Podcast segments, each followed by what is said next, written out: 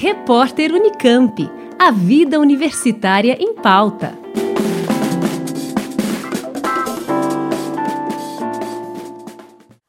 Três universidades estaduais paulistas resolveram se unir para emprestar cilindros de oxigênio ao estado de São Paulo, na tentativa de amenizar os problemas de fornecimento por conta do aumento no número de pacientes internados com Covid-19.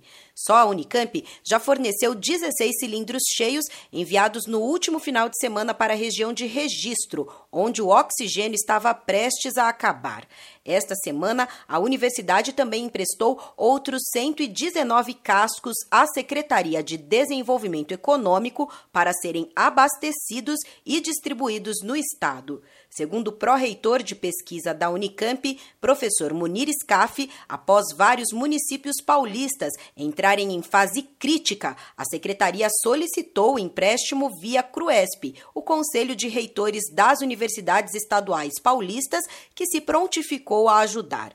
Para ele, embora não seja uma situação ideal, as universidades estão fazendo esse esforço para atender a uma situação emergencial, uma vez que os cilindros serão devolvidos às universidades assim que a fase mais crítica da pandemia for superada.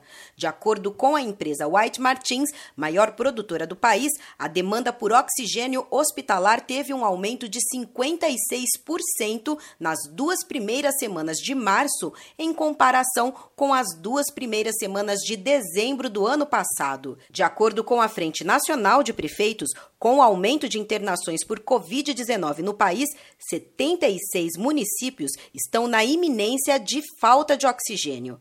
Já um levantamento do Conselho de Secretários Municipais de Saúde de São Paulo, divulgado no último dia 24 de março, mostra que 115 municípios paulistas teriam estoque de oxigênio para menos de uma semana. Com informações de Liana Coll, do portal Unicamp, Juliana Franco para o repórter Unicamp. Rádio Unicamp. Música e informação de qualidade. Repórter Unicamp. A vida universitária em pauta.